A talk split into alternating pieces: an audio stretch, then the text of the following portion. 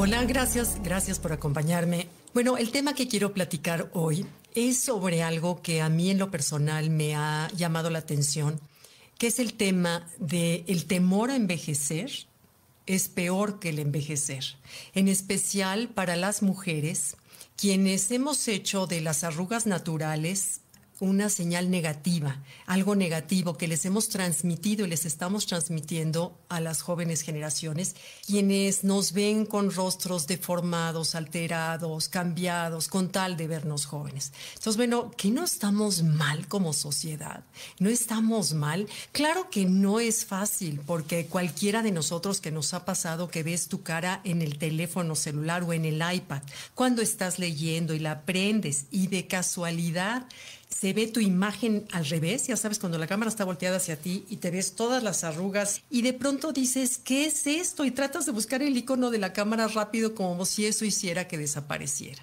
Entonces, bueno, yo me pregunto, ¿en qué momento se nos metió como sociedad que cualquier señal de vejez habría que atacarlo con todo tipo de herramientas, incluyendo desde botox, lifts, eh, cirugías, rellenos, láseres, eh, dermoabrasiones, a toda costa sin aceptar que las arrugas naturales pueden verse bonitas, pueden ser señal de aceptación propia, eh, me encontré con un libro de Justin Bateman.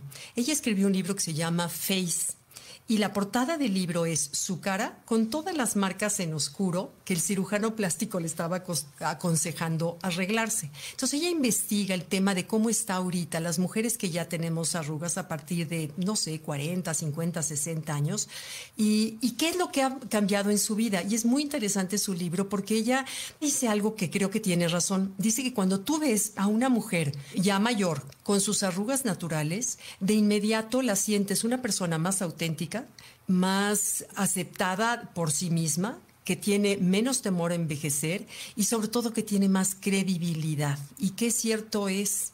En cambio, cuando nos arreglamos la cara de tal forma y con tal exageración, perdemos todo lo anterior y resulta en una percepción negativa porque lejos de verse como juventud, se ve como alguien que no acepta la idea de envejecer. Tenía yo otra amiga que escribió un libro que se llama Envejecer es para valientes.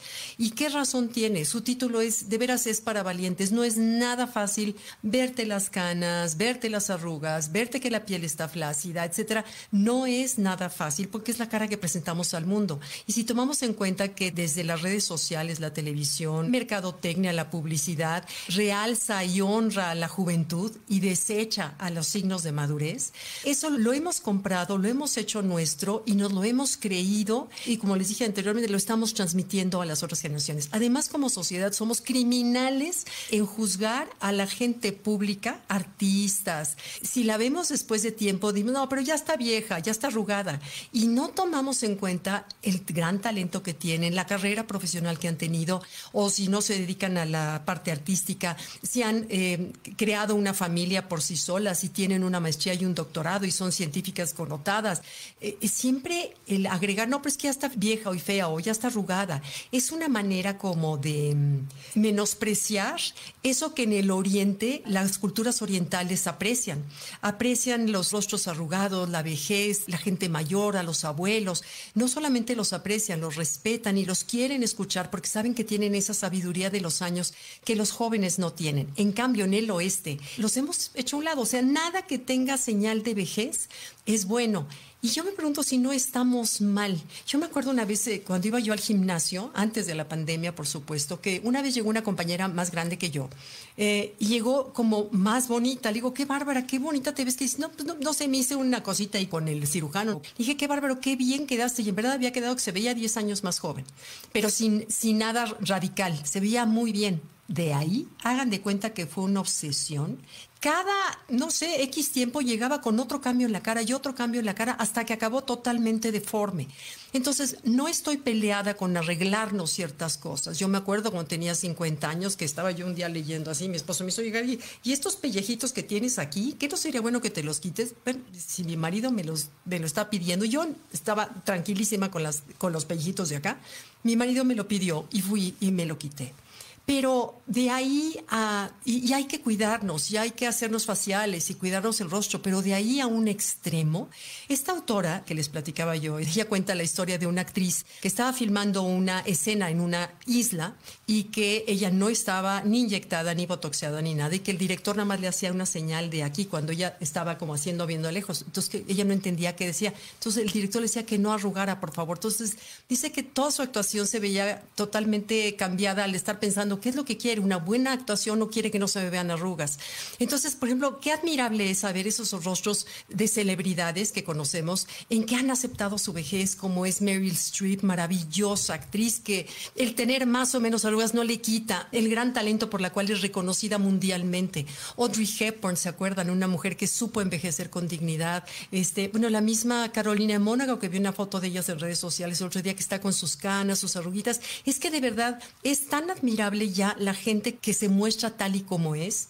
Yo les confieso que tengo ya tres años de no ponerme Botox. Durante muchos años me puse Botox, pero cuando hicimos la portada del libro, de mi último, más reciente libro, este, La energía a tu poder, para la portada se necesitaba una foto. Y aquí en esta foto, la, editorial ya le urgía eh, salir a impresión. Entonces fui con un amigo fotógrafo, me tomó fotos y me decía, Gaby, es que no hay una, no hay una y me tomó 200. ¿eh?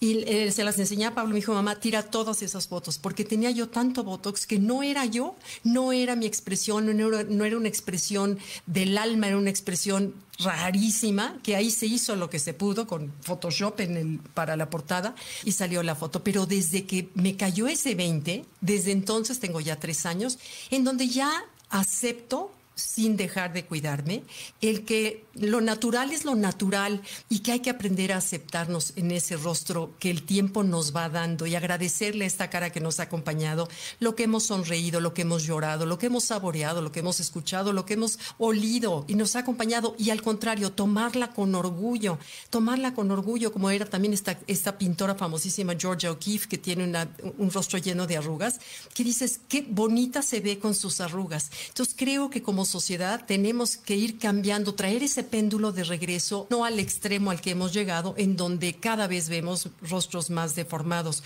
Y no engañamos a nadie, no nos vemos más jóvenes, sino nos vemos como personas mayores o viejas que quieren verse jóvenes y personas que no hemos aceptado nuestra edad con dignidad. Y creo que eso es lo que toca, al menos en esta altura de mi vida en la que yo me encuentro, que es en los late 60s, o sea, ya estoy, tengo 68.